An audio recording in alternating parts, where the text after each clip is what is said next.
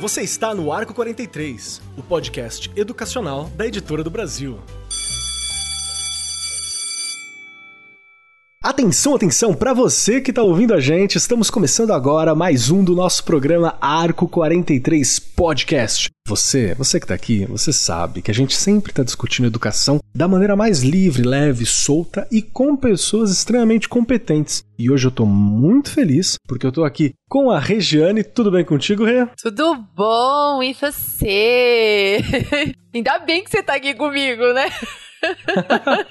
e você que abrilhanta esse programa aqui ao meu lado. Ai, que delícia, obrigada. É bom ouvir isso. Depois do dia corrido, é muito bom ouvir isso. E a gente tá aqui para discutir um assunto super importante aí, né? Daqui a pouco você já vai falar aí do nosso tema de hoje. E as nossas. Já vou adiantar, as nossas convidadas hoje, a gente tem mais menina do que menino, não é? A gente vai conseguir discutir aí bastante sobre um assunto que é super importante e que tá super em alta neste momento, não é mesmo? Mas eu vou deixar você para eu não adiantar a pauta.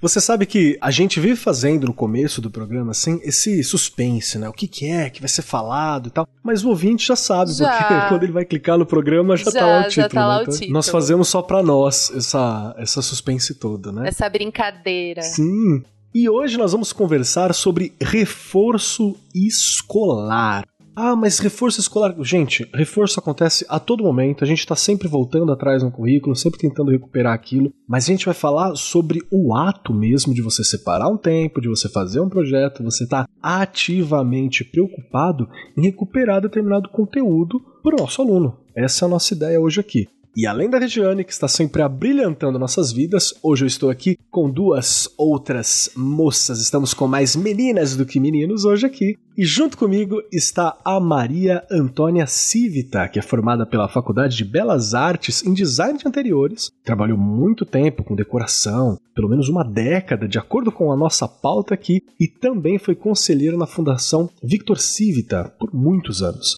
Foi mais ou menos ali em 98 que ela começou a se envolver com soluções de problemas ambientais no litoral de São Paulo, né? especialmente São Sebastião, que é um lugar que eu acho lindo, trabalhando pela interdição do lixão da baleia que está ali. E foi onde ela percebeu a importância de trabalhar com consciência ambiental e educação. E isso traz uma transformação social real. Foi em 2005 que ela funda o Instituto Verde Escola, onde jovens em situação de vulnerabilidade fazem reforço escolar no contraturno. E é sobre esse ponto específico tão importante que a gente vai discutir aqui. Tudo bem contigo, dona Maria Antônia Civita? Posso chamar de Mia Civita para facilitar? Pode, lógico. Então, muito obrigada pelo convite, Arco 43, a todos vocês. É uma honra estar aqui hoje e contar um pouco sobre o Verde Escola. Eu realmente me formei em interior design, paixão, fiz casa cor cinco Ai, vezes, que até que eu comprei uma casa no litoral norte e comecei a ver os problemas ambientais. Eu já estava envolvida em problemas ambientais em São Lourenço da Serra e aqui em Campo Jordão, onde eu estou agora, que eu tenho uma casa.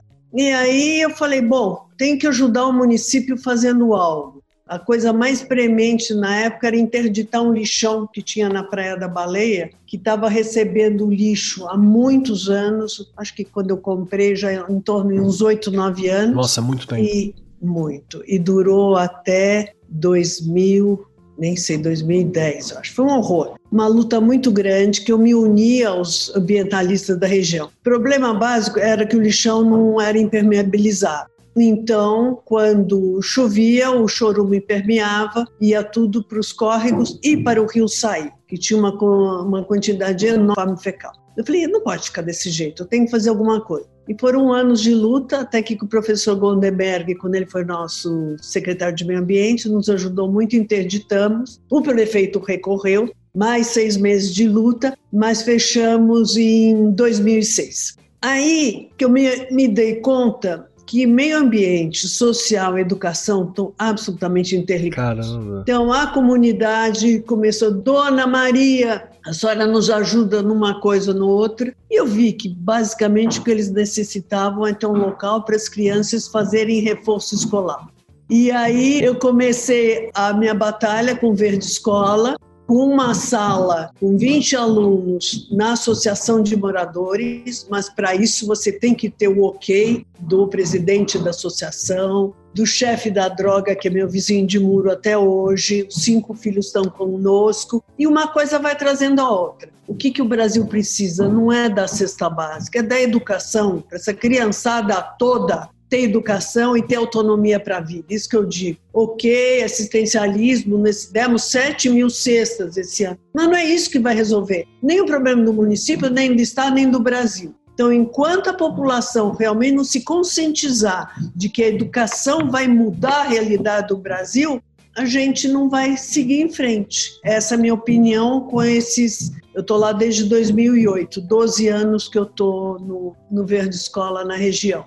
Nossa, muito bacana ouvir essa experiência. E realmente, eu quero até falar aqui que eu vivo participando de cursinhos pré-vestibular, né? Populares também, que é uma forma de reforço escolar, porque a gente aceita desde o primeiro do ensino médio. Então, é muito bacana esse tipo de trabalho, né? Agradeço muito e parabenizo por ter essa preocupação, viu, Mia? De verdade. Obrigada a você pelo elogio, mas não é, gente, não é elogiar, a gente não tem que elogiar ninguém, nós, é dever nosso cívico, é dever social dar essa chance para todas as crianças terem esse reforço ou escolas de um nível melhor para que eles tenham autonomia para a vida, né? Perfeito. E junto conosco aqui está alguém que está fazendo o que pode dentro do alcance para lutar também por educação e por projetos que deem essa base. Tô falando aqui da nossa colega presente, a Manuela Tufani Rodrigues, que é a Manu Tufani para facilitar pra gente aqui. Ela é estudante do primeiro ano do ensino médio do Colégio Santo Inácio e é a idealizadora do projeto Educa Funding, junto ao Felipe Camarão. Fala um pouquinho pra gente sobre o que é o projeto, por favor, Manu. Oi, tudo bem? Primeiro eu queria parabenizar a fala e todas as ações da Mia, realmente incrível e agradecer pela oportunidade de estar aqui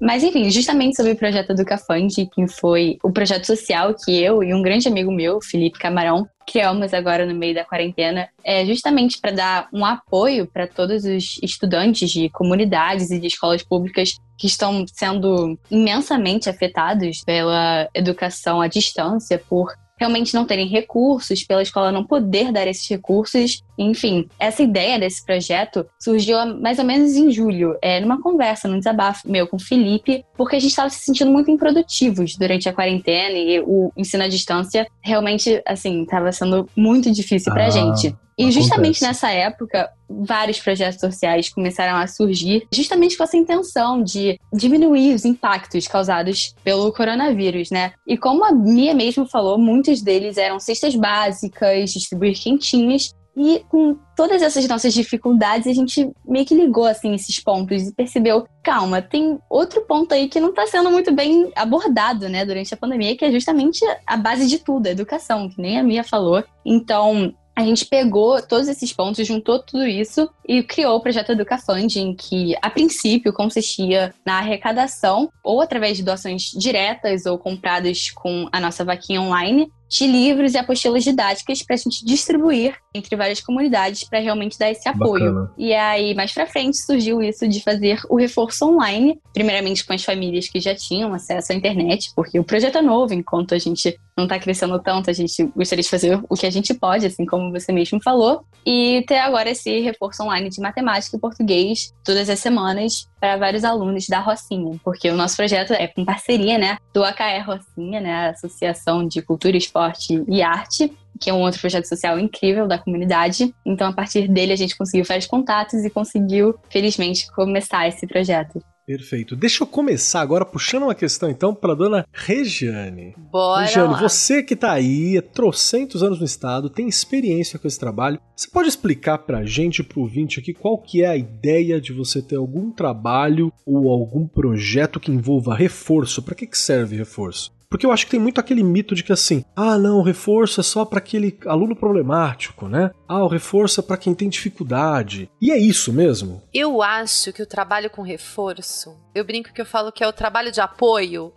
As aulas de apoio, não é? esse tempo de rede me ensinou que a criançada, quando você fala reforço, já existe até um lado mais. Ah, eu tô no reforço, é momento de reforço. É, criou-se aí, infelizmente, toda uma, um, uma fantasia com uhum. relação ao nome. Ah, eu sou mais fraco, eu tô ficando para trás. E aí a gente brinca, gente, é, é para apoio. E apoio é para todo mundo, não é mesmo? Até porque existem, claro, os alunos que estão mais avançados, os que estão caminhando ali dentro da normalidade e os que caminham mais devagar. Eu brinco com eles. Ninguém é igual não é? Então, a questão de dar apoio ao estudante naquilo que ele precisa, primeiro é você identificar o que ele precisa. Porque até aqueles que a gente acha que estão um pouco mais avançados também ainda têm algumas dificuldades. Vou dar um exemplo básico aqui. Você vai trabalhar carta de leitor com os alunos do quarto ano, dos anos iniciais, tá? Você, óbvio, tá trabalhando o ano inteiro uma habilidade para eles aprenderem a escrever, enfim. Só que você sabe que eles ainda não estão aptos a escrever. Né? Mesmo aqueles que já estão legais ali, precisa aprender a argumentar, você precisa de uma série de coisas, de opinião, para você fazer uma carta de leitor.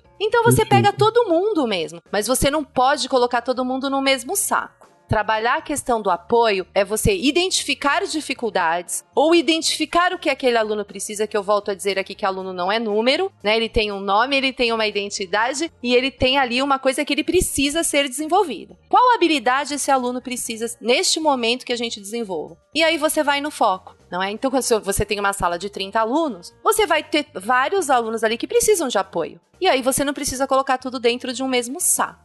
Eu vejo hoje a questão de projeto, reforço, de reforço desta forma. Sempre vi desse jeito? Não. Infelizmente, antes a gente ia mesmo, ah, o mais fraquinho, aquele que tem mais dificuldade. Mas com o passar do tempo, claro, você vai adquirindo uma certa experiência e até mesmo para você poder atender todo mundo e todo mundo tá numa mesma igualdade, não é? Porque mesmo aquele que se diz que sabe tudo, também tem que participar, mas você não pode dar a mesma atividade. Tem que ser heterogênea, né? As atividades precisam ser muito bem organizadas, ter foco, você saber em que habilidade aquele aluno está precisando e aí então você trabalhar a necessidade específica que aquele aluno está precisando naquele momento. Perfeito. É assim que eu vejo. Não, eu achei muito bacana, muito bacana mesmo. Acho que complementa. Mia, deixa eu te perguntar Diga. uma coisa. No projeto, é mais ou menos assim que vocês trabalham o reforço? Como é que vocês entendem o reforço e como que está funcionando o projeto? Nós trabalhamos em conjunto com a escola pública, porque se você não é o mesmo aluno que uhum. vai no verde escola é o que está na escola pública. Então, nós temos uma grande parceria com a escola, que é a do SAI, que é do outro lado da estrada, e o Sandro, a coordenadora pedagógica, entenderam a importância de que o aluno não é o do verde escola, que ele gosta de ir lá, é o mesmo. Então, fizemos mais ou menos uma ficha única do ah, aluno para a gente entender por que, que às vezes ele é tão levado, por que, que ele tem problemas, é, enfim. Então, isso ajudou muito. Como você falou, Regiane, patinamos muito no começo, porque nós fazíamos uma coisa, eles faziam outra, e não havia essa troca de experiência. E agora mudou tudo. Tanto é que dessa escola foi o mais alto da Costa Sul, que a gente se orgulha muito. Foram para 6,6, gente, acima da meta. Ai, porque eles, nós estamos trabalhando em conjunto. Então, não é competição, vocês ensinam melhor ou nós melhor. O tempo todo eu digo, não é nós e eles, somos nós dois juntos. E está dando grande resultado isso de trabalhar em conjunto com a escola e com os coordenadores. Que bacana. Deixa eu fazer uma pergunta. Como é que está funcionando agora com a pandemia? Teve que fazer algumas adaptações? Como é que está sendo realizado esse projeto? Teve que dar um respiro? Nós, Por posso favor. contar? Não, em abril fechou, né? Pânico geral, não aconteceu nada. Aí nós vimos a necessidade de continuar com vínculo com o aluno. Eu acho que talvez seja diferente da Rocinha. A nossa característica na região, eu não sou cidade, eu não sou bairro, eu não sou nada. Eu sou uma praia, uma comunidade numa das praias de São Sebastião, na Costa Sul. Se vocês terem uma ideia, eu estou 46 quilômetros de São Sebastião. Ixi, então é perdido no espaço. E os pais e mães, contrário dos outros que perderam emprego, lá estão todos empregados, porque as famílias mudaram para o litoral norte. Eu estou em Campos, meus filhos estão no litoral norte. Então, foi um problema difícil de entender. Assim, vamos mandar o dever por WhatsApp, nos comunicar com ele. Mamãe e papai levavam celular. Vamos mandar lição online. Wi-Fi não pega. Wi-Fi no Verde Escola, a gente tem link dedicado, eles não têm. Mudamos tudo. Maio, impresso. Então, tivemos autorização da Somos para imprimir os reforço escolar. Nós temos também para o infantil de 4, 5 anos um outro sistema que chama Maxi. Então imprimimos tudo. Nossa. Graças a Deus ganhamos impressoras, ganhamos o, a tinta, então tivemos essa facilidade. Sim. Eram 20 mil páginas mês impressas para a gente distribuir para os 700 alunos. Depois de um tempo eles cansaram.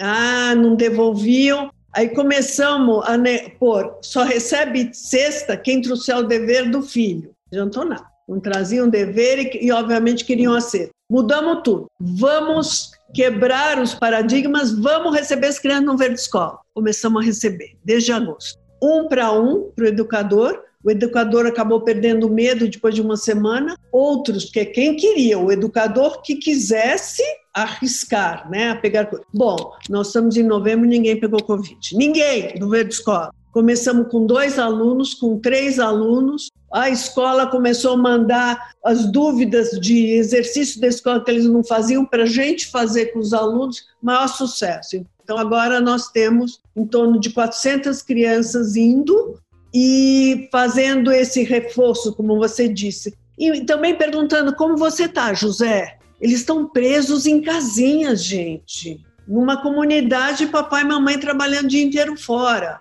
Então, começou esse apoio psicopedagógico e psicossocial. Nós temos o apoio do SED Sapiens, que fizeram várias conversas com os professores, e já contratei duas psicanalistas, duas psicopedagogas, para quando eles voltarem o ano que vem, não é querer saber qual é a tabuada. Não vai dar. Vai ter que cuidar deles e dos educadores, porque foi uma pausa obrigatória para todos e que gerou muito problema, muito. De relacionamento de pai com a mãe, da criança chegar chorando no verde escola, da mãe dizendo não aguento meu marido que chega bêbado. Então, os problemas sociais, se você não curar, eles não vão aprender nada. Então, nós vamos pegar os primeiros meses do ano fevereiro, janeiro vai ter outra coisa, depois eu explico, mas fevereiro, março e abril, para cuidar deles e saber entender melhor para que eles progridam. Eu acho que é, é uma situação que todos nós passamos, né? Primeiro, uhum. você tenta se adaptar àquilo, tentando transportar o trabalho que você já fazia. E aí até funciona por um tempo, mas chega uma hora que o tempo é diferente, a aula é diferente, uhum. uma hora no computador é muito tempo, né, para você dar uma aula, um determinado projeto. Então tem que fazer essas adaptações. Manu, me ajuda aqui. E aí, como é que foi o projeto? Como é que funcionou as coisas assim? Porque você tem o funcionamento dele, de como poderia funcionar. No seu caso já foi durante a pandemia, né? Então vocês já, já colocaram ele já se encaixando nesse formato do que estava ocorrendo. Como foi? Como que tá acontecendo aí? Isso foi realmente durante a pandemia, então a gente não teve muito que se adaptar em relação a isso, uhum. mas não vou mentir, no início foi realmente muito complicado porque a realidade é muito diferente, sabe, da nossa para eles. É claro que a gente já entra em contato. Eu, por exemplo, sou muito sortuda porque o meu colégio desde sempre oferece vários projetos sociais, voluntariado. Então a gente sempre abre muito nosso olho em relação a isso, está sempre fazendo algo para ajudar dentro do possível mas é muito diferente porque em, em, quesito educacional eu não tinha entrado muito em contato em relação a isso, não tinha feito muitos projetos que abordavam isso. Então foi muito difícil, pois eles não têm a mesma motivação, a mesma autonomia que a gente de pegar um livro, estudar, de ver a aula. Não é assim. uhum. Então, no início, muitos faltavam, muitos. É, a internet também falhava muito, porque o acesso lá não é bom. E justamente pela falha do nosso sistema educacional, a gente pegava o currículo, assim, brasileiro, né, do que é dado, por exemplo, no sétimo ano do ensino fundamental. A gente se sentava, preparava para dar isso para a criança e ela falava: Mas eu não aprendi isso nos meus últimos anos, eu não tenho a base para isso. Então, realmente é muito complicado, porque não é só reforçar aquilo, é realmente pegar tudo que foi dado nos outros anos e ver também o que, que se encaixa no tipo de aprendizagem dela, né? Porque eu acho que o reforço não é só, que nem a Rê falou, para as suas dificuldades. Cada um tem um jeito de estudar, cada um tem um jeito de aprender. Então, eu acho que é realmente pegar tudo isso, pegar como você dá aula, como você passa exercícios e centrar realmente no perfil do aluno. Porque às vezes sentar numa sala de aula não expõe o seu potencial ao máximo dele. Então, é, realmente é muito difícil ver. Eu acho que esse potencial é uma realidade completamente diferente. Então, acho que isso foi a, a maior assim, dificuldade que a gente passou porque é difícil eles, os alunos, enxergarem, né? Eu falo isso como uma aluna do ensino médio, enxergar que não tem nada de errado em precisar de um apoio para se expor ao seu melhor.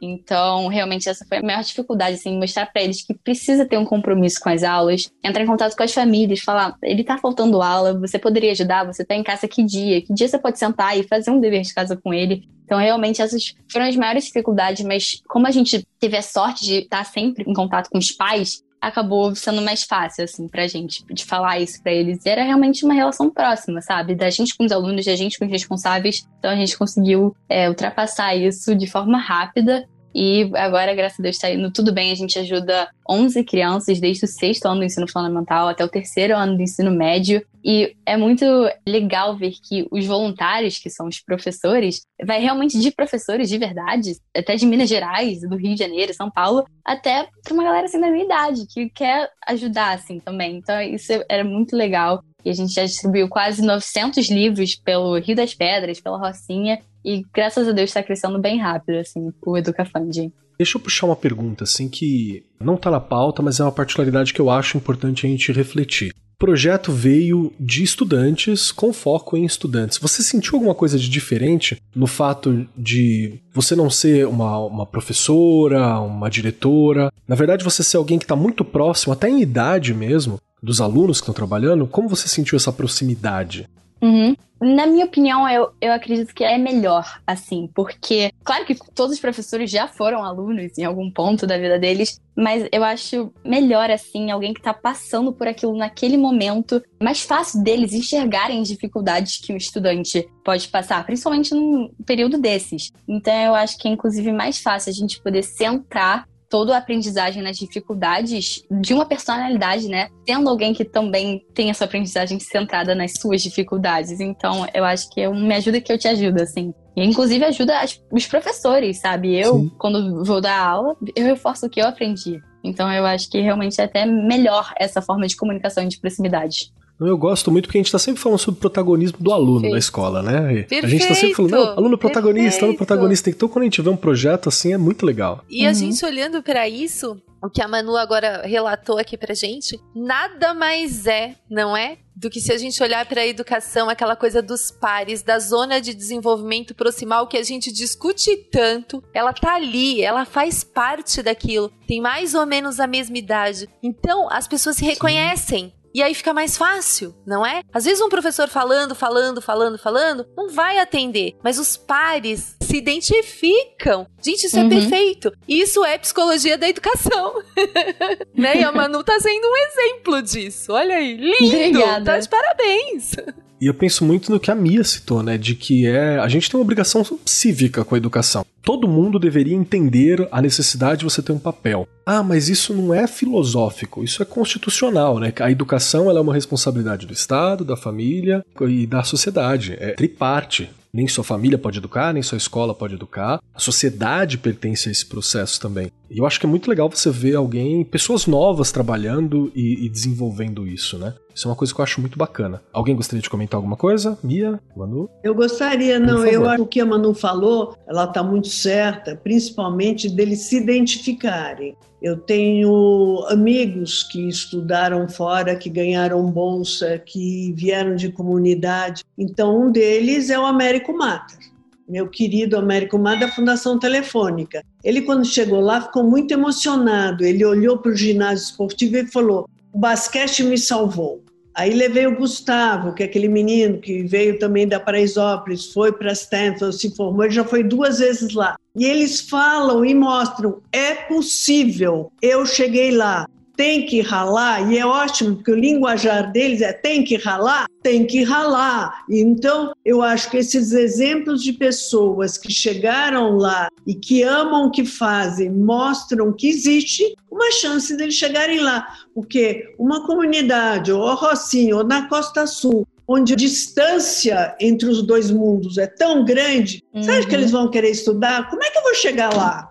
Vou mesmo, vou jogar bola na esquina, ou vou fumar, ou vou vender droga. Então a gente tem que dar a eles essa esperança, esse sonho que dá para chegar. E os meus ex-alunos, eu tenho seis trabalhando comigo: administrativo, financeiro, monitor, educador. Então, eles estão lá mostrando. Tem um que está comigo há 10 anos já e que é o nosso monitor de esporte. Era um menino rebelde, está ele cuidando, adora cuidar das crianças e dizer: se comportem, eu era igual a vocês, mas sabe, é bom a gente se comportar. Por quê? Porque a gente vai ter regras na vida. Então, esses exemplos Perfeito. são mais importantes do que eu, qualquer um, falar. Uhum. Não, eu concordo, porque eu falei muito de realidade diferente, mas apesar dessas realidades diferentes, a gente é muito mais parecido do que a gente imagina. Assim, com, só conversando com os alunos, eu percebo que eu passo, às vezes, óbvio que não é, na mesma gravidade que eles, mas eu tenho uma semelhança ou outra que eu posso compartilhar, que eu posso debater. Isso é realmente muito enriquecedor, porque eu, vocês falaram de dever cívico, e uma coisa que eu sempre falo é da inquietude, porque eu acredito que isso também é um nosso dever cívico, sabe? É da gente, graças a Deus, de classes sociais mais altas, que podemos ajudar o próximo, se inquietar, né, da realidade do próximo, da realidade da desigualdade onde a gente vive, mas também de fazer com que essa quietude se desperte no outro, que ele se inquiete no que ele tá vivendo, que ele tenha essa autonomia de mudar também, sabe? De partir dele, eu acho isso muito importante. Magnífico, cara. E tem uma, tem uma frase que eu ouvi de, de alunos meus, assim, no cursinho Chico Mendes, que é esse cursinho pré-vestibular que a gente tem aqui em Suzano, né, onde eu moro, que a gente teve que ir para online e tem muitas adaptações ainda para ser feita. Ele acabou durando menos que o normal e é um cursinho pré-universitário, pré-vestibular e também é um cursinho de reforço, né, para ensino médio. E tem uma frase que eu acho fantástica, assim, que um, dos alunos falou, que disse que só queria oportunidade e conhecer outras possibilidades. Porque acho que um dos maiores problemas de você estar numa situação de carência, tanto de dinheiro, né, carência financeira, quanto de acesso do Estado mesmo, é você não perceber que você tem a possibilidade de ter vidas diferentes. Você se sente preso naquela realidade. Então, qual é a realidade que você conhece? A que meus pais viveram, que pode ter sido muito boa, pode não ter sido, mas como você só conhece aquela realidade dos pais e do entorno, você acaba reproduzindo só aquela realidade porque é o teu mundo. E quando a gente tem projetos e propostas que constroem uma chance de um mundo diferente, cara, aí eu acho que tá uma chave, né? Você tá dando possibilidade. É o transformar pela educação, não é? Acho que a Mia, foi a Mia que colocou aqui no começo. O único caminho, gente, é a educação. Vivo falando isso aqui. A gente não adianta, não existe outra forma. A educação é o único caminho. Já que esse país estiver realmente disposto a dar possibilidades iguais a todo mundo, a gente vai conseguir transformar e mudar muita coisa. Infelizmente, já comentei aqui, vou comentar de novo. Não vou estar viva para ver isso, não é? Acho que a gente, a Manu comentou aí da questão de pegar um aluno e ele não ter nem passado pelo conteúdo daquele ano que ele deveria passar. Ainda bem que a gente tem a BNCC aí, ela só tem que ser colocada em prática em todo esse Brasil, que é o mínimo. O mínimo, né, é uma diretriz, lembrando aí que a gente tem uma diretriz para que os alunos tenham pelo menos um mínimo. Perfeito. Então é por aí que a gente começa. Claro que você não quer dar só o mínimo, mas ele precisa daquilo. Pelo menos isso precisa ter aí um pareamento, que ainda não houve. E é o que a gente vem discutindo e falando aqui há muito tempo. Infelizmente, não é igual. A gente não tem igualdade com relação a isso. Infelizmente, muita coisa ainda ah, é o que eu falei, eu não vou ver. é triste isso. Mas a educação, gente, é o único caminho o único caminho para se transformar e para a pessoa realmente uhum. olhar e falar: eu posso, dá para mudar. Né, dá para ficar melhor. Eu quero puxar uma pergunta para você, Mia, que você citou que fizeram um acompanhamento junto com a escola, uma ficha única, né, para você ensinar a mesma coisa, para vocês conversarem a mesma língua nessa parceria. Como é que é esse acompanhamento com o aluno, porque eu acho que isso é uma coisa que, pelo menos na escola que eu trabalho, né, eu trabalho em escola estadual aqui em São Paulo, eu acho que a gente peca muito nisso, sabe? Passa pro ano seguinte, ou troca de professor, a gente perde muito desse acompanhamento. Quando troca de ciclo do fundamental, né, do fundamental 1 pro fundamental 2, as professoras do Fundamental 1 costumam ter tudo tão bem acompanhado, tudo bem certinho, e aí vai pro Fundamental 2, a gente não sabe quem é o aluno, a gente não tem acesso às vezes aos relatórios. Então como é que tem funcionado esse acompanhamento e como que é o planejamento desse acompanhamento também? Você pode explicar um pouquinho pra gente? Eu acho que é muito importante essa interação da ONG com as escolas, ou de qualquer pessoa que vai interagir com a escola. E não querer dizer o que nós fazemos é melhor ou o que vocês fazem está errado. Uhum. A gente tem que pensar que esses educadores, agora, por exemplo, São Sebastião, demitiram todos, agora vão recontratar, porque não sabíamos quem ia vencer as eleições. Eles ficam na corda bamba o tempo todo, coitados. Então, a gente tenta dar este apoio, este apoio para a criança, e até então nós não tínhamos feito essa interação. Olha, o Josézinho aqui é um peste, e aí como é? porque não sei, não tinham pensado nesse assunto. Como nós estamos agora trabalhando o psicoemocional deles, eu falei, gente, o mais importante é saber qual é o problema da família do José. Pai e mãe estão juntos, o pai bebe, ou a mãe não sei o quê. Muitas, muitas crianças o pai já deixou. Eles foram para lá para construir a Rio Santos. E adeus, as mães ficaram e os pais voltaram, não sei para onde. Então, são famílias com dificuldade famílias complexas e que às vezes a escola não tem como dar essa atenção. Pensa uma professora com 30 alunos, gente. É impossível. Não dá. Então, nós temos professor, temos monitor, temos a psicóloga, mas é uma gotinha no oceano. Eu não posso nem dizer que isso é o máximo, porque é uma gota não sair. Adoraria ter em cada comunidade um verde escola, seja lá o que fosse mas dá muito trabalho e ninguém quer. Hum. Na hora que eu digo, ah, vamos me ajudar, lindo o seu trabalho, Blank. eu tive até uma ideia que eu vou lançar aqui, vocês podem me criticar. Todo mundo achou legal sair na mídia porque deu cesta básica, né? Eu dei cesta básica, eu dei cesta básica. Pois é, agora o Verde Escola quer cesta básica de educação vou fazer uma campanha de cesta básica de educação, porque é o que as crianças precisam, é o que as famílias precisam, que os alunos estejam bem, com uma base sólida de educação. Como a Manu falou, vai dar matéria do sétimo ano se eles não sabem nem do terceiro, ou foram passando de ano. Tem alunos lá de 12 que não sabem ler e que nós percebemos agora na pandemia, porque demos mais atenção. Então, o buraco é muito grande e eu acho que nós temos que se envolver nisso. De que Sim. maneira, eu não sei. Quer dizer, eu faço a minha parte lá, mas em termos estaduais, municipais ou mesmo nacional, de que maneira eu não estudei, não sou pedagoga. Então, é a experiência está me dando o rumo que a gente deve seguir. É isso. Mi, aproveitando essa proposta, essa ideia que você disse sobre a, uma cesta básica focada em educação, que eu acho, eu não sei por que não existe isso ainda, inclusive, sabe? Porque realmente é uma. É, educação, segurança, saúde são coisas que a gente deveria ter alguma forma básica e acessível para todo cidadão de acesso, até material, né? Alguma forma assim. E me espelho muito na realidade que a gente tem também nas escolas públicas, né? Tanto nas municipais quanto na estadual, que é onde eu trabalho que um, um, ponto comum nessa pandemia, tem até a esposa de um amigo meu, uma amiga querida também, que ela é do município de São Paulo, ela teve a ideia, né, junto com os professores, assim, de fazer uma caixa para enviar para os alunos com alguns materiais. Porque quando você trata com ensino fundamental, não é só caderno e caneta. Você precisa ter alguma coisa colorida, você precisa ter alguma coisa para mexer, precisa ter uma bexiga, se tiver uma massinha muito legal, um EVA, uma tesourinha, alguma coisa para poder fazer materialmente aquela questão, ou até para auxiliar o pai né? Tá o pai a mãe em casa e eu não, não tenho o que fazer. Que material que eu vou usar? Isso acontece muito no Fundamental 1, inclusive, saindo do bolso das educadoras e das professoras, né, que acabam comprando isso porque se compadece da situação e acaba trabalhando. E aí, isso é uma questão que, aparentemente, pelo que você está falando todo, e você tem essa dificuldade também, porque é de financiar essas propostas todas, né? Como conseguir essas coisas, como conseguir esses materiais, como conseguir levar isso, como passar essas coisas para a escola. Como que é o teu projeto, como vocês conseguem auxiliar o ensino público com essas questões mais materiais mesmo, de gasto, de chegar lá material? Tem dificuldade, tem embargo, tem problema com prefeitura? Como é que funciona isso? Não, não tenho problema com prefeitura. Secretária de Educação é maravilhosa, a Vivian.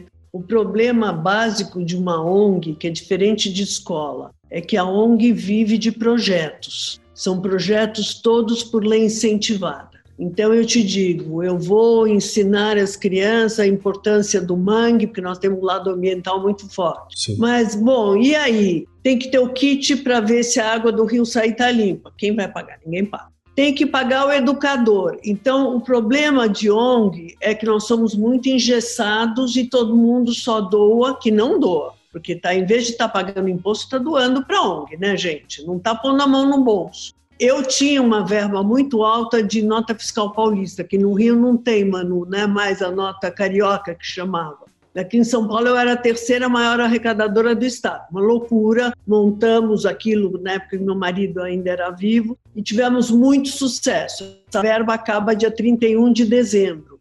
Então acabou a verba livre do Verde Escola.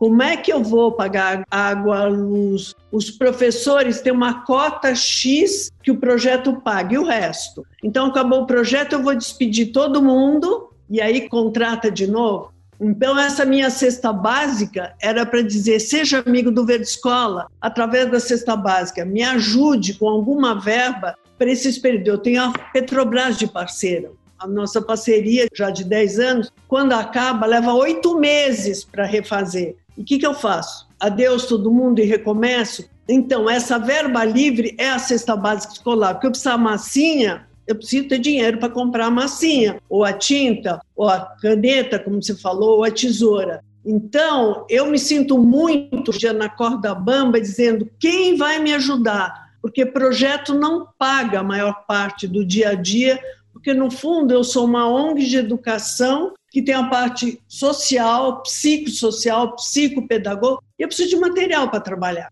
Então, Sim. a cesta básica me veio num ato de desespero. Eu falei: será que se eu disser que você não vai dar cesta básica mais para os pais, mas você dá a cesta básica do aluno? Adote um aluno, pague um projeto, pague uma aula de judô, por exemplo. Então, foi por aflição minha de dizer como é que eu vou comover mil pessoas que têm casa entre sair baleia de alto poder aquisitivo que doem alguma coisa para o Verde Escola. É só pegando no coração. Então surgiu a cesta básica que todo mundo, legal, eu dei cesta básica. Falei, bom, cesta básica educação. Nossa, é o melhor fantástico. que você pode dar para os filhos dos teus caseiros, de todo mundo que trabalha na tua casa. Tem alguém, 95% de 1.200 crianças, os pais trabalham ou numa praia, no sair ou na baleia. Seria natural que eu tivesse um apoio maior? Não, não tem. Então eu vi que estava todo mundo achando tão legal fazer live dizendo eu consegui cesta básica, ovos de Páscoa e tudo. Eu falei, e o mais importante, educação? Ninguém falou, gente. Nada. É a cesta básica que eu dei. Então eu vi que os valores estão meio atrapalhados que tem que ter uma conscientização que a criança não vai progredir na vida e ter autonomia para a vida sem uma educação sólida. É essa a minha visão. Não, gostei bastante. E eu quero puxar também, que assim, você deu uma, uma visão que é de um grupo que já tá fazendo um trabalho mais estruturado, né, já com algum tempo. Eu quero é. puxar pra Manu para perguntar sobre as doações que vocês estão pedindo, que vocês estão fazendo, porque apesar de não ter uma palavra fechada, inclusive é um termo muito bom, né, você divulgar pro pessoal e falar assim, o que, que vocês acham de participarem fornecendo uma doação de uma cesta básica de educação, né? Que vai, sei lá, o livro, o material. O nome é muito é bom. Isso. isso. aí tem um marketing muito bom. É, então, Manu, como é que funciona é. o financiamento para vocês, assim? Porque eu acho que isso é importante, porque eu tenho certeza que a gente tem professor, educador, principalmente estudante, tem muito aluno de universidade que vai virar professor, que quer trabalhar de alguma forma, fazer a sua parte, né? Que a gente começa com muitos sonhos e esses sonhos têm que se manter. Então, como é que é o teu processo aí, mano, para financiar isso? Da onde que vem as doações? Como que você faz e para onde vai essas doações? As doações, né, em duas maneiras, pode ser direta em relação aos livros e apostilas didáticas. Toda essa galera que mal tocou assim nos livros deles, do ensino uhum. médio, do ensino fundamental. Deve ter bastante, né? Muitos, tem muitos. Pode entrar em contato com a gente pelos nossos Instagrams, e-mail e realmente falar, olha, eu tenho aqui 20 livros, 30 livros que eu mal usei, tem em um ótimo estado. Você consegue buscar aqui aqui, ou eu posso deixar aí, e a gente faz essa troca, pega e depois leva, né? Com a ajuda de amigos nossos que têm vans, que têm carros maiores, que conseguimos transportar uma maior quantidade de livros até é, justamente essas comunidades, ou até mesmo da nossa vaquinha que a gente tem no, na biografia do nosso Instagram. Mas eu admito que a maior parte foi realmente pela doação direta. A vaquinha começou muito bem no início, mas parece parar, assim, tipo, cada vez mais, porque eu acho que foi um ponto que a minha tocou muito bem, porque eu acho que educação, que eu não algo que a gente consegue ter uma solução imediata, né? Um processo muito grande que vai demorar anos pra gente mudar isso, demora anos pra gente educar uma pessoa. Então, acho Sim. que quando você se depara com um problema que você não vai solucionar imediatamente, tem gente que se desmotiva. Fala, ah, então tá, quer saber? Vou, vou ajudar com cesta básica mesmo, sabe? Mais fácil, mais prático. Eu vou lá pagar da cesta básica, resolveu. Então, eu acho que eu percebo muito isso, que as doações vão diminuindo justamente por essa questão, mas em relação às doações diretas, a gente é muito sortudo, porque eu mesma tenho vezes livros que eu, minha escola pede pra comprar e eu acabo mal usando, sabe? Tá em ótimo estado. Então, por que eu vou deixar no meu armário? Vou abrir meu armário, vou ver tudo ali que tem ali e vou dar pra alguém que vai usar, sabe? Perfeito. Então, em relação a isso, a gente tem sido muito sortudos, porque muitos alunos entram em contato com a gente dando vários livros. Nossa, que bacana isso, viu? E para você que tá ouvindo a gente, tá gostando da proposta, dá para você entrar em contato depois com os dois projetos e até ver o que, que você pode trazer para tua realidade, tá? Como que você pode participar. E se você tá ouvindo a gente, tem vontade de participar, eu acho que aqui tanto a Mia quanto a Manu falou uma coisa que é fantástica, que é como você pode investir e não querer um retorno rápido, né? Uma foto rápida, uma resposta rápida. É uma coisa de crescimento, né? Rê, o que, que você tá achando? Gente, a gente olha e a gente até começa a pensar o tempo que tem de educação, você tem aí também já algum tempo, né, Kelly? E a gente sabe o quanto que a gente, você também da periferia, agora eu saí lá da escola, mas é o que eu gosto, né? O lugar, eu, eu falo que é onde você mais aprende é perto de quem precisa de você. Eu sempre falei isso. Não adianta você pegar uma. Onde você faz diferença, né? É, uma escola redondinha, num, bem, né? bem localizada. Não, nunca gostei disso. Quem me conhece sabe aí dos anos que eu tenho de carreira. E eu acho que você estando nesses lugares, não importa se você está atendendo cinco pessoas, seis pessoas, é o que eu, eu vou repetir aqui: você está transformando pessoas. Você não transforma só aquele aluno da sua escola, você transforma os pais, a família. Seja com quem for que ele more, porque a gente sabe que trabalhando nesses lugares, muitos deles moram com a avó, o pai e a mãe ou morreu, ou tá preso. Ou tá... Gente, a realidade, né? Eu falo, ela não é fácil, não. Mas você conseguindo transformar um pouquinho ali, você tá transformando não só aquele aluno, você tá transformando a mãe, o avô, o tio. Eu falo isso. São mais de 10 pessoas, Verdade. você pode ter certeza disso. Então a gente não tá atendendo 5, 6, não é isso? Você tá atendendo muito mais. Vai além dos muros. Eu acho isso aí fundamental. É o que eu tô falando. Eu sempre digo e vou continuar repetindo: o que transforma, o que muda? Educação. Não tem outro caminho, gente. Não tem outro caminho. Perfeito, perfeito. A gente ouve esses relatos, né, e essas possibilidades, e eu espero que você, ouvinte, esteja sentindo o que eu também tô. Que é aquela vontade de você fazer algo. É isso que é importante, né? E não deixe essa vontade morrer, tá? Bateu em você o bichinho de, ah, eu gostaria de fazer algo, entre em contato. Os projetos vão estar aqui para você, você fazer sua parte. Olha a tua realidade, o que você pode fazer no lugar onde você tá, né, com seus alunos, com seus estudantes. É uma coisa sempre importante pra gente se Seu preocupar. vizinho. Seu vizinho. Seu vizinho. Sim, sim. Gente, o seu vizinho, às vezes você seu vizinho tá precisando de ajuda. Eu e tenho aí certeza até, que tá. Exato. Vou até falar aqui, exato o que a Mia colocou, que neste momento as pessoas estão precisando de acolhimento. Então é. não precisa nem pensar muito em desenvolver habilidade, conteúdo, nada disso não. Às vezes uma boa conversa, a pessoa tá precisando ser ouvida, não é? Você já tá ajudando, gente. Ajudar é o que eu falei, não tem muro para ajudar. E não existe um caminho só não é? Você começa ali só conversando e dali você vai, você vai descobrindo que às vezes tem ali um filho que tá precisando de ajuda, que tá com dificuldade na escola. E aí vai, é uma conversa. Eu concordo Perfeito. totalmente com você e eu acho que essa atenção especial que nós podemos dar para as crianças e para as mães, principalmente na região, muda a autoestima elas estão orgulhosas de que elas são importantes e nós estamos preocupadas com elas hum, e com verdade. o filho. Porque elas não têm ninguém, gente, a quem recorrer. Tem. Elas são a mãe, o pai, tudo. é tudo da família, o arrimo da família. Então, essa parte emocional e de dizer para a criança: você não é peste, não. Você pode aprender. É, porque ele ficou ouvindo: você é um peste, é. você é um peste. Muda. Quando você desclica, gente, eu tive exemplos incríveis de um menino que na escola lá diziam que ele era burro em matemática, ele lia Jorge Amado aos 10 anos. Entrou uma professora do Jardim a professora Dora, minha ídola, paixão da minha vida, foi trabalhar com a gente. A professora Dora quebrou isso. O menino entrou em segundo lugar na ETEC de São Sebastião, de administração. Então, você vê que depende exatamente, você falar desse relacionamento humano e dessa atenção especial e que a cesta básica de educação a gente pode dar a ele. É, é dar possibilidade, né? Manu, deixa eu fazer uma, uma outra pergunta para você também, que é sobre os professores. Como é que funcionou esses professores? Porque você disse que são voluntários, né? Alguns são pessoas mais jovens, são estudantes também que estão passando aquilo que eles têm algum domínio, e você tem professores também que se voluntariaram para trabalhar. Como é que funciona isso? Uh, é, no nosso Instagram, né, que é onde a gente divulga todas as pequenas ações do projeto como um todo, a gente fala, ah, chama a gente pelo WhatsApp, porque a gente disponibiliza o e-mail, o WhatsApp, tem um direct agora no Instagram, né? Então, meio de comunicação não é o que falta. E aí as pessoas realmente chamam a gente e falam assim: ah, eu posso ajudar, sabe? Eu quero fazer fazer tal coisa, eu sou boa em matemática, eu posso ensinar. Então eles chamam a gente, a gente manda um formulário do Google para eles preencherem, eles preenchem, a gente vê as informações, vê o horário que bate com o horário do aluno, porque a gente também tem essas informações, e a gente manda um planejamento, forma o, horário da aula e cria um grupo no WhatsApp com todos nós, comigo, com o Felipe, com o pai do aluno, com o aluno e com o professor, para ter uma comunicação realmente mais rápida e para todo mundo estar tá ali de olho no que está acontecendo. Então, em questão dos professores, é basicamente assim que funciona. Bacana. E sobre os pais, como é que eles estão recebendo essa proposta toda? Como é que está sendo ver isso? Porque a gente conversou aqui, né? A Mia acabou de citar como a mãe gosta de ver isso, de ver essa realidade acontecendo.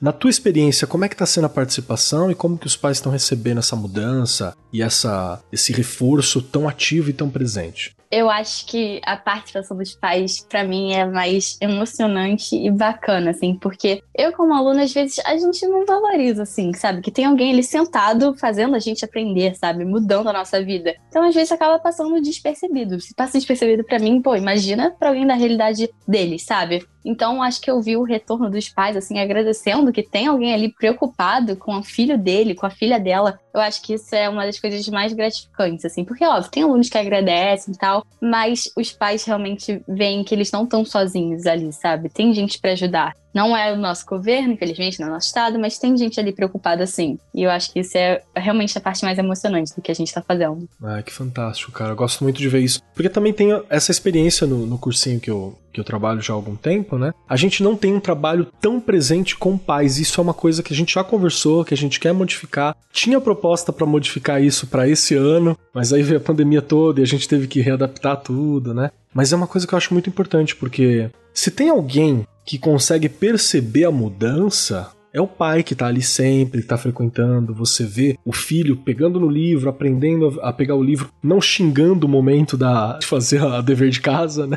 A relação com o conhecimento acaba sendo diferente, né? Isso eu acho muito bacana. Rê, eu queria te perguntar, na tua longa experiência também, essa atenção dos pais, se ela é importante, como que ela funciona e como que ela ajuda e reflete no aluno? É importantíssimo esse vínculo da família, né? Deles estarem ali, fazerem parte de todo o processo. Você percebe uma mudança até rápida, não é? Mas a gente sabe que há pais que não apoiam. Essa não realidade adianta. existe, né? Eu já trabalhei em vários lugares e a gente pensar em, em uma escola com mil crianças, mil e quinhentas crianças, você podia colocar ali que 500 não eram assistidas pela família. Eles têm culpa? Não, a prioridade era o trabalho, era sair para trabalhar, era pôr o pão na mesa. Quanto que eu escutei agora nessa pandemia? Dona Regiane, a gente tá sem celular, a gente não tá conseguindo, não tem como, eu tenho que trabalhar, eu perdi o emprego. Então, a gente acaba até entendendo, mas quando há o vínculo, quando a família se envolve, quando ela faz parte, o avanço é outro e rápido.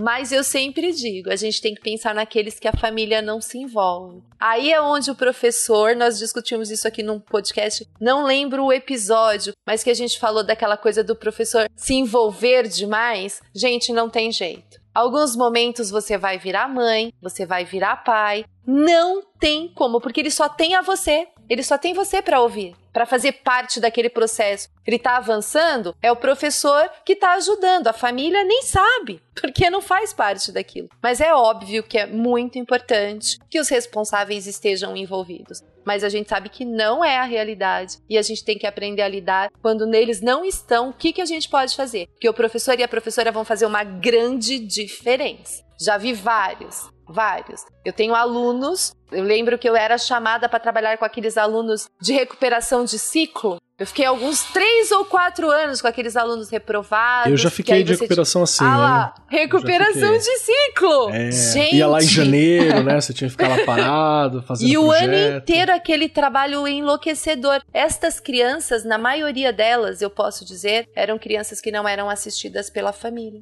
Então eles precisavam muito mais de acolhimento, né? De um tratamento Uhum. ali, olha, você é importante, a educação. Você é importante, já começa por aí. E aí você fazer com que aquela criança vá se identificando com o trabalho, criando uma identidade, que isso é fundamental para que ele avance aí nas aprendizagens. Então a gente tem que pensar nesses alunos que as famílias não acompanham. Tem uma, uma questão que eu, eu gostaria de apontar também, e podem colaborar com a experiência de vocês, Manu, Mia e Ri também. Uhum. Que é uma situação que a gente tem uma ilusão, né? A gente vive numa bolha, né? Pela nossa classe social, pelas coisas que a gente tem acesso, por educação, por tudo isso, e principalmente por mídia digital. Porque como a gente tem algum acesso um pouco mais facilitado à mídia digital, a gente tem a ilusão de que ela tá na mão de todo mundo, né? Ah, não, todo mundo tem um celular, todo mundo tem. Vem aquelas pesquisas que cada casa no Brasil tem pelo menos um aparelho celular, né? Às vezes tem mais celular na casa do que fogão, tem umas pesquisas assim. Mas aí veio a pandemia e a gente percebeu que ter um celular não quer dizer ter um celular, né? E ter um celular não quer dizer ter acesso à internet. Ter acesso à internet não quer dizer que ela funciona,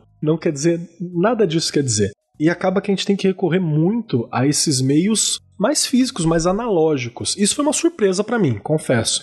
Porque conversando com os alunos, vejo eles sempre com o celular, jogando Free Fire, né, fazendo alguma coisa. Você fala assim: "Ah, não, vamos passar pelo WhatsApp, atividade, todo mundo vai receber". Mas além de ter o problema do formato da atividade ser cansativo, tem gente que não chega, não é suficiente a internet. Receber mensagem do WhatsApp é diferente de conseguir é. baixar um arquivo, que é diferente de conseguir abrir um vídeo no YouTube, que é diferente de conseguir Exato. ter uma videoaula, né?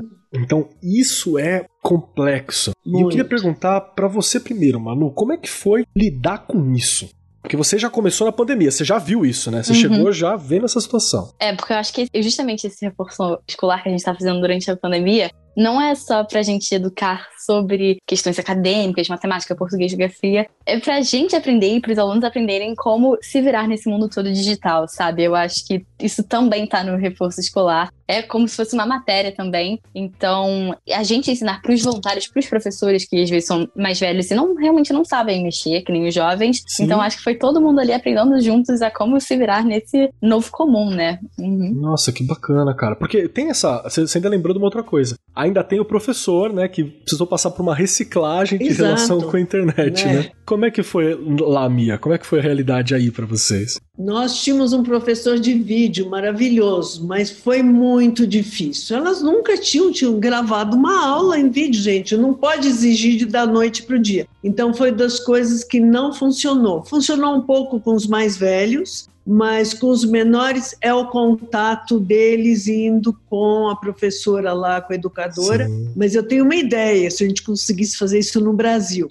Eu li no que os alunos em Los Angeles pegaram uma van e fizeram um ponto de apoio de Wi-Fi e foram para as comunidades. Gente, por duas, três horas em casa. eu estou tentando, mas ninguém comprou ainda essa minha ideia. Porque, gente, seria o máximo poder eles terem o sinal. Não adianta ter o celular se não tem sinal. Não adianta, não resolve. Enfim, então eu estou vendo ainda se eu consigo, porque a pandemia vai longe, essa vacina vai demorar muito, até todo mundo estar tá imunizado, e daí as crianças estão fora da escola? Então, o que eles fizeram? Vejam, alunos de Los Angeles, van escolar com Wi-Fi por duas, três horas. Então, vamos tentar fazer alguma coisa, mas não sei ainda o que, né? Para melhorar o Wi-Fi no Ver Escola pode, eles não podem estar lá todos. Então, uma vez por semana, grupo, outro grupo e tudo. Mas nessas comunidades, como disse a Manu, nem sempre funcionam as alternativas, é, né? Sim. Online.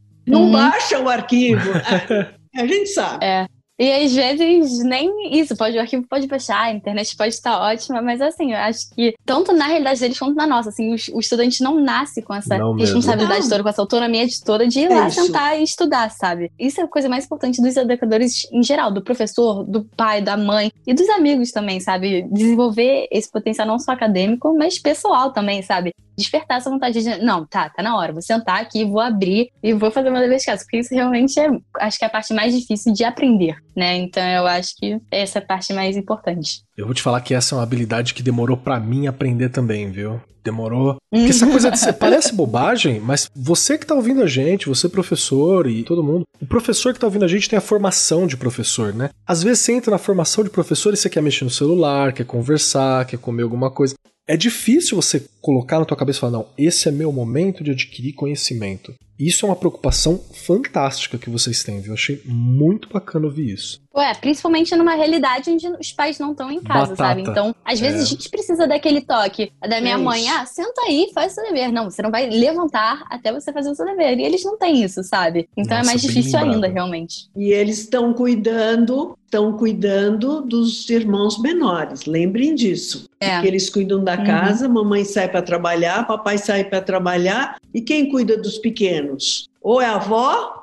ou é uma vizinha, ou são os irmãos mais velhos. E aí você quer que o irmão mais velho cuide da criança, do irmão, da casa, e ainda faça o dever, sem ensinar bom? Nós estamos exigindo uma coisa absurda deles. Real. Porque eu vejo meus netos que estão em escolas bilíngues, eu entro na sala, um está com o pé em cima da mesa e põe mute para a mãe não ver que ele não está fazendo. Mas eles nunca foram habituados, cinco anos de idade, eles têm cinco horas de aula por dia. É uma loucura. Então, você vê, se é uma loucura na classe alta, em escola bilíngue, imagina as crianças pequenas e as Sim. crianças em comunidades sem essa infraestrutura que a gente tem. Algo tem que ser feito, gente. Não sei o quê. Perfeito. É perfeito, me lembrou a Mia falando enquanto eu estava lá na escola. Eu já até relatei aqui que eu fiquei com três salas, né, cuidando ali do WhatsApp. E as mães me mandavam: Dona Regiane, dá uma bronca nele, por favor, ligue dá uma bronca. E eu falava, gente. Como que eu daqui da minha casa, lembra disso, né, Kelly? Dá É uma verdade, bronca, é dá uma bronca nele. e eram assim, umas 10 mães, porque as salas têm 30 alunos, né? E eu falava, gente, eu, tenho, eu lembro até de um que eu dei uma bronca, assim, uma bronca daquele jeito, né? Tipo, poxa, você não tá fazendo o dever tal. E ele fazia, sempre me mandava mensagem, ele até parou, acho que ele falou, ai, né, não vou mais mandar mensagem pra ela. Ai, gente. Eu tenho uma, uma experiência parecida também, que uma mãe entrou em contato e falou: professor, ele fez as lições que estavam recebendo pelo WhatsApp, né, daquela escola em específico. Aí eu fui lá, achei o, o número do menino e falei assim: ó, eu nem sabia que ele tava na sala, acabei de abrir o número dele, mandei print das conversas e falei assim: ele nunca me falou um oi, assim, eu não sei o que tá acontecendo. Ele não É, ele- existe. ele não existe pra mim. Aí ela falou assim: peraí que eu vou resolver isso. Aí ela foi lá, aí eu falei: não, peraí, mãe, calma, que a gente, né, chega devagar e tal. Aí ela voltou pra conversar comigo, falou: disse que vai fazer tudo, viu? Aí na semana seguinte falou assim: ele fez tudo? Aí eu falei assim: então. Ele falou, um, ele falou um oi pra mim, mas ele ainda não me entregou nada. Aí ela falou assim: Mas eu já bati, eu já Ah. falei, eu já fiz não sei o quê. Aí eu falei: Calma, mãe, não precisa não. Ela falou assim: Eu vou bater de novo. Eu falei: Não, calma, peraí. Não, ele tenta mandou, ele acabou de mandar. Então, aí eu falei assim: faz o seguinte, às vezes deve estar com dificuldade, porque o celular talvez não ajuda. Vai na escola, fala pra ele dar um pulo na escola, que as escolas estão abertas pra entregar atividade física. Fala pra ele ir lá e pegar a impressão da atividade. Às vezes é isso. Aí ela, boa ideia. Aí, semana passada, ela mandou uma mensagem de novo, falou assim: ele já devolveu as atividades? Aí eu nem respondi. Eu nem respondi porque ele não devolveu. Não Aí a gente respondeu. fica nessa situação que você fala, meu Deus, É, não tem como, gente. como que eu vou me responsabilizar por isso, né? Pensem em outra Sim. coisa. Então. As mães trabalham, as minhas filhas trabalham. Então é earphone com o trabalho, batendo e dizendo presta atenção aqui. É uma tensão que eu vejo.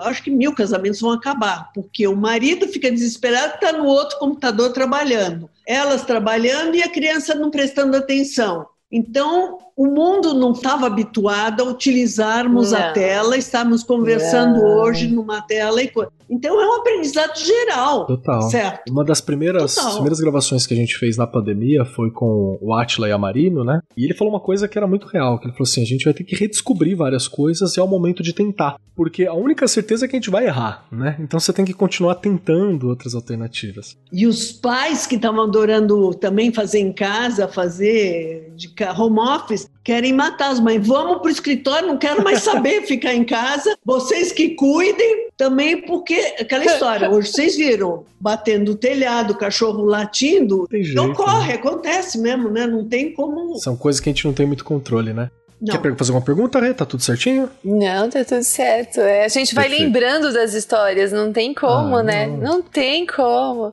Ainda vai dar livro sobre esse momento, a gente Sim. ainda vai ter tratados de educação Sim. sobre esse momento, a gente ainda vai ter Sim. muitos heróis, vai ter filme, o próximo filme que vai ganhar o Oscar, assim, ser lembrado, tá sendo feito e bolado nesse momento, porque é um momento histórico, né, que a Sim. gente tá vivendo. Com muita tristeza, com muita dificuldade, mas a gente tem muita fé de que vamos conseguir, né? A gente vai sair daqui com uma outra proposta, com uma nova visão de mundo, porque do jeito que tá, tá difícil. Vamos lá. Eu tenho uma última pergunta antes da gente caminhar para os finais, assim, e eu gostaria de alguns detalhes mais específicos também, Mia, se possível, de como está sendo esse processo do retorno dos estudantes ao participar do projeto. Porque eu sei que tem alguns locais, algumas escolas que já se abriram com todos os cuidados de limpeza, uhum. os cuidados de higienização, os cuidados de distância, né? Tudo isso está acontecendo. Mas tem muita gente que está com medo, com receio. Como que está sendo a realidade lá para vocês? Eu posso garantir que da maneira que elas estão fazendo, com todas as precauções, que é com máscara, com visor, esfreando as mesas, com um metro de distância dos alunos, nós não tivemos nenhum caso de Covid, nem de criança, graças a Deus, e nem de educador. Teve um parente de alguém, mas por, por estar frequentando ver escola, não. Mas, gente, foi uma época até agora mais calma. Eu não posso garantir uhum. de agora para frente. Tá Vocês subindo, estão vendo né? que está triplicando o número de casos, subindo. Então, é em qualquer. Aqui em Campos, 11 casos numa semana, porque teve uma balada, certo? Tá então, o irmão mais velho vai para a balada, passa para a mãe, para os pequenos e tudo. Em São Paulo, que eu estou notando que eles fazem bolhas de seis e seis alunos, uns vão um dia da semana, os outros vão, mas os irmãos mais velhos estão indo na balada, gente. Não tem uma uhum. mãe que diga eu não consigo segurar o meu verdade. filho em casa. Não é verdade, Regina? Verdade, gente. É verdade. Não tem como. Aliás, né, já escutei hoje que aqui os hospitais de São Paulo estão cheios de adolescentes. Isso me assustou. Então, doutor Davi Wipe, infectologista, falou: parem de sair de embalada. O doutor Jairo Hidalgo Einstein mandou uma carta para os pais. Não deixem. Agora, é isso.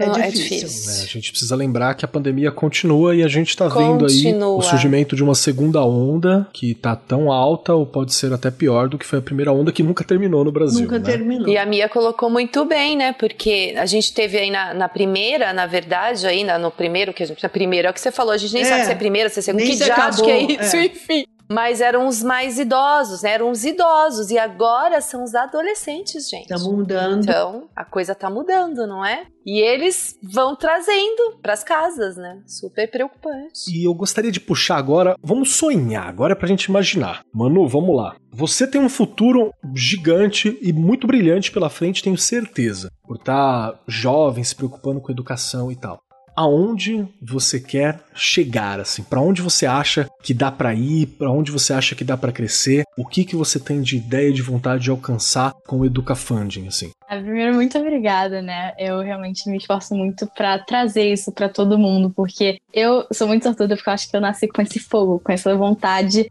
de uma forma muito espontânea. E eu sei que é muito, isso é muito difícil para muitas outras pessoas. Então, eu acho que com o Educafunding, por mais que eu trate de educação também, eu não quero só levar realmente a aprendizagem acadêmica para as pessoas, eu quero mostrar que, nem a minha falou nisso, se você quer fazer uma coisa, você tem que ralar para essa coisa. Infelizmente, as pessoas é, de classe regiões baixas acabam ralando mais que a gente, por falta de oportunidades e possibilidades. Mas eu acho que é mostrar para todo mundo, de todas as realidades, que não adianta você ficar parado. Se você ficar parado, nada acontece. Fazer pouco, acontece pouco. Você tem que sonhar grande, fazer grande. E eu acho que, em relação mais específica né, do Educafund, eu acho que é trazer o reforço e a distribuição de livros e apostilas para a maior quantidade de comunidades possíveis. Assim, eu acho que esse é realmente o meu sonho em relação ao projeto. Perfeito. Quem sabe num, uma documentação desse projeto para que ele consiga ser reproduzido né, com mais facilidade em outros locais. Eu acho que seria uma coisa muito bacana, porque pelo uhum. que eu estou ouvindo aqui, não é algo impossível de ser feito, é algo que você conta com a boa vontade sua, das famílias e das pessoas, né? É bem possível de que ele se espalhe e ele cresça, né? Uhum. Perfeito. Mia, me ajuda aqui. O que, que você espera para o futuro? Para onde você quer chegar? Para onde você acha que tem para crescer o Verde Escola? Porque eu percebo que você é alguém que está sempre ligada fora, o que está acontecendo fora do país, em outras propostas. Já me deu aqui a ideia do, da Bolsa Educação, a ideia de um hotspot né, de internet para ser transposto para outros locais. Então você está pensando em como tornar a educação e outros projetos acessíveis para o futuro. Aonde você quer chegar assim com o Verde Escola? Queria chegar em conscientizar as pessoas, no mínimo na região que tem casa, da importância da educação. Eu queria ter uma Manu lá comigo. Manu, eu sonho em ter uma Manu me ajudando. Ou eu não tenho Manus lá. Então, eu acho que é culpa minha, é falta de comunicação minha com jovens. Eu falei até outro dia com um amigo meu, falei, nós temos que comunicar com jovens da idade da Manu, que tem a vida pela frente, e dizer, olha, o futuro de vocês depende do futuro deles. Tá tudo ligado, gente. Eles têm que ter uma opção de vida e não vai empurrar carrinho na praia vender sorvete, como os pais e mães estão fazendo que vieram para a construção da Rio Santos. Acabou isso. Eles têm que ter uma chance. Então, a minha geração está perdida, eu já desisti, tá? Então, eu estou focando realmente em tentar falar com os meus filhos, mas aí a mãe que tem a ONG, eu preciso tomar cuidado outros jovens que consiga mostrar a eles a importância de qualquer entidade que atue na educação, ajudando as escolas públicas a dar esse reforço, esse apoio e para que as crianças se sentam motivadas para as crianças se sintam amadas, para as crianças dizem, vale a pena e matemática não é tão chato e eu vou aprender. Eu acho muito bacana que os dois projetos, eles têm nome, uhum. eles têm uma identidade própria e têm realidades distintas, assim, mas que se aproximam muito. Mas a ideia é levantar a bandeira da educação, né? É isso que eu acho muito uhum. bacana. A ideia é, é levantar isso. a bandeira de não, a gente tem que tornar a educação acessível e educação boa acessível. É. Né? Isso é muito legal. E dá importância a todas essas ONGs que trabalham Antes, eu vou ser sincera, antes eu não saí em nada porque o meu marido era da mídia. Agora eu sou viúva do marido e não saio em nada. É verdade, eu estou contando. Amanhã, amanhã não, domingo, vão 32 médicos do Einstein, capitaneados pelo Dr. Troster, que era o chefe da UTI do Einstein. Ele tá, agora ele cuida da faculdade. Quando 32 médicos para o Verde Escola, vão ficar numa pousada e vão. O ano passado foram 1.400 consultas para os nossos alunos e irmãos dos alunos. Sabe o que, que saiu na mídia? Uma ONG do litoral recebeu uns médicos para qualquer coisa assim. Não citam. Então, agora, Legal. se eu matar alguém, Aí, headline, né? Aparece, eu tenho que estar pintada de verde, araquiri, alguma coisa. Eu acho que é valorizar essa atitude da Manu, com a idade dela, fazendo o que está fazendo na Rocinha. É um exemplo para outros jovens. Mas a mídia não mostra isso. Só vai mostrar quem matou quem, quem fugiu com quem. Então eu acho que também é a minha obrigação tentar mudar essa mentalidade. Vamos mostrar coisa boa. Tem tanta gente boa fazendo coisas maravilhosas. Sim. Vamos mostrar, porque assim as pessoas se espelham. Se não tem um exemplo, não conhece, não vai tentar fazer. Tô errada, Regiane, falar isso? Tá certíssima, tá certíssima. Tem que mostrar. mostrar. E você falando aí, Mia, me veio à cabeça, né? Que a gente fica tão preocupado. Eu sei que neste momento a questão da internet, enfim. Mas olha, se a gente conseguisse, não é? Na TV, a TV, gente, é. todo mundo tem muito mais acesso. E eu tenho percebido isso. Sim. Então, bastava uhum. ali um canal que mostrasse, né? Sempre a gente, aqui em São Paulo tem, mas eu sei que no Brasil não. Sim. Mas você tivesse ali a questão de estar tá passando o que eles precisam aprender. Aí não é qualquer um tem uma TV. Aí a gente é sabe que tem. Aí chega, gente. Às vezes a gente pensa em coisas tão, né? E se a gente olhar uhum. pra TV, ela é um meio de comunicação que chegaria para né? todo né? mundo. Para todo. todo. E o bom exemplo vai, vai ser, ser seguido. seguido. Outros vão dizer, eu fazer com o meu vizinho, com a minha comunidade no meu Pronto. bairro. Uhum. É isso. É isso mesmo. Essa negatividade que a TV, que a mídia mostra, acaba só desmotivando, né, a gente. E principalmente que a minha falou das ações dos jovens e que a Rê também falou do protagonismo dos adolescentes. Eu acho que isso é muito importante, porque eu falo mesmo sendo uma adolescente, eu acho que eu vou escutar uma ideia, um pensamento muito melhor de alguém da minha idade do que uma pessoa do dobro da minha idade, sabe? E eu acho que isso é muito importante, porque eu, infelizmente, vejo, assim, ao meu redor, é, esse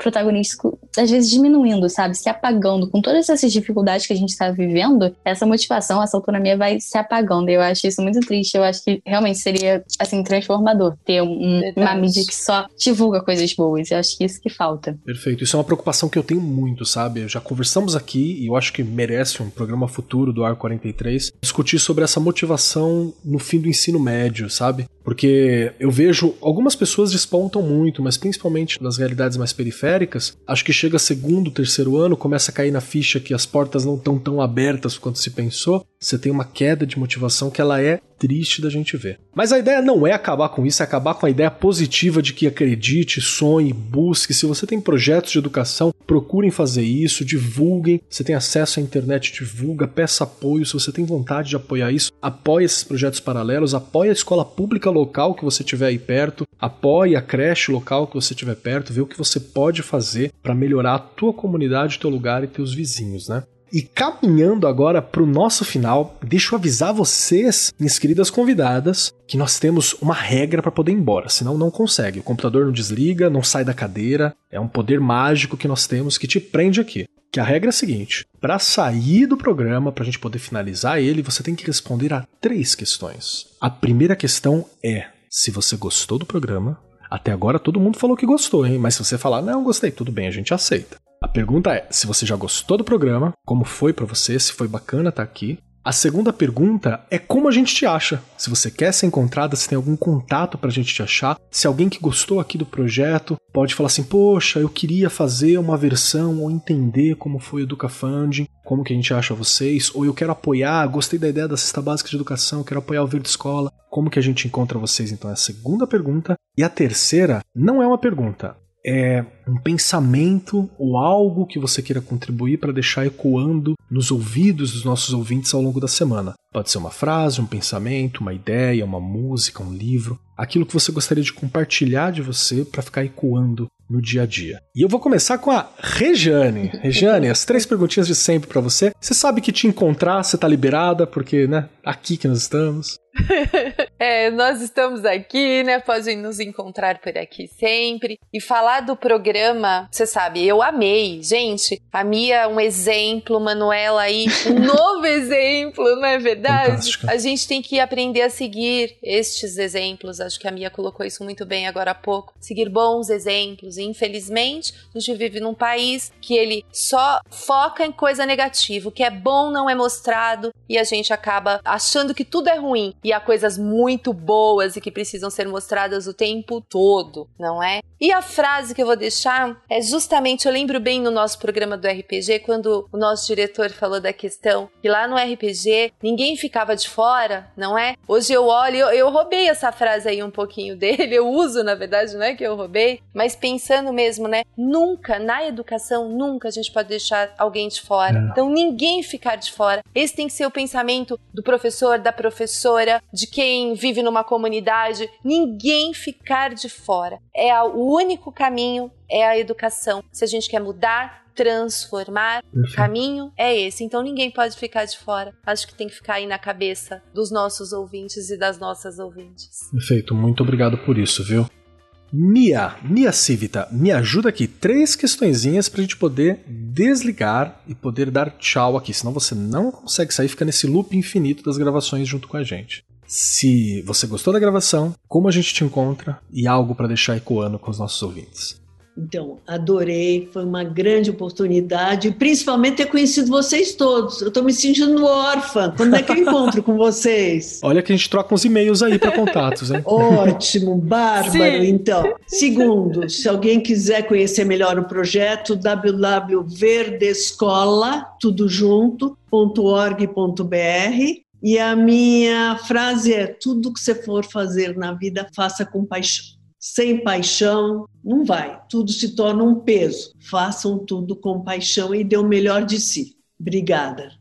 Muito bom, obrigado. Manuela Tufani. Manu, me ajuda aqui, hein? Três questões para você. Se você gostou do programa, o que você achou da gravação? A segunda, como a gente encontra você e o projeto? Como é que a gente faz para poder participar, para poder acompanhar, para poder entender o que tá rolando? E terceiro, o que você deixa ecoando com os nossos ouvintes? Bom, eu adorei o programa, eu sempre adoro e acho muito importante debater sobre assuntos que precisam ser debatidos e com pessoas que querem falar sobre isso. Eu acho que é sempre uma experiência muito mágica. É, então, se você que está ouvindo quiser saber mais sobre o projeto, é só procurar no Instagram, arroba.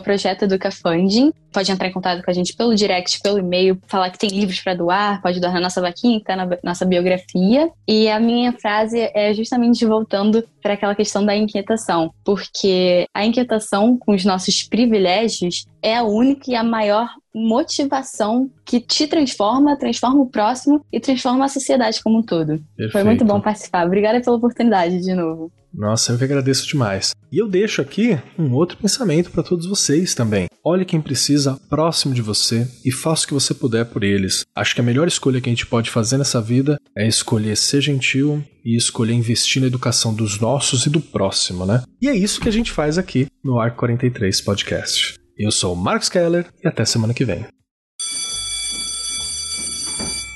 Você ouviu Arco 43, uma iniciativa da Editora do Brasil. Nosso compromisso com a educação brasileira começa pelo nome. Este programa foi apresentado por Marcos Keller e Regiane Taveira. Direção de Rodrigo Grola. Gravação e edição André Plácido. Produzido pelo Departamento de Marketing da Editora do Brasil. Gerência de Marketing Helena Poças Leitão. Coordenação de Marketing Léo Harrison. Siga-nos nas redes sociais: facebook.com/barra Editora do Brasil, twitter.com/barra Editora do Brasil instagram.com barra editora do Brasil underline oficial e youtube.com barra editora do Brasil. As opiniões expressas no programa são de responsabilidade dos respectivos convidados e não expressam necessariamente a opinião da Editora do Brasil ou de seus colaboradores.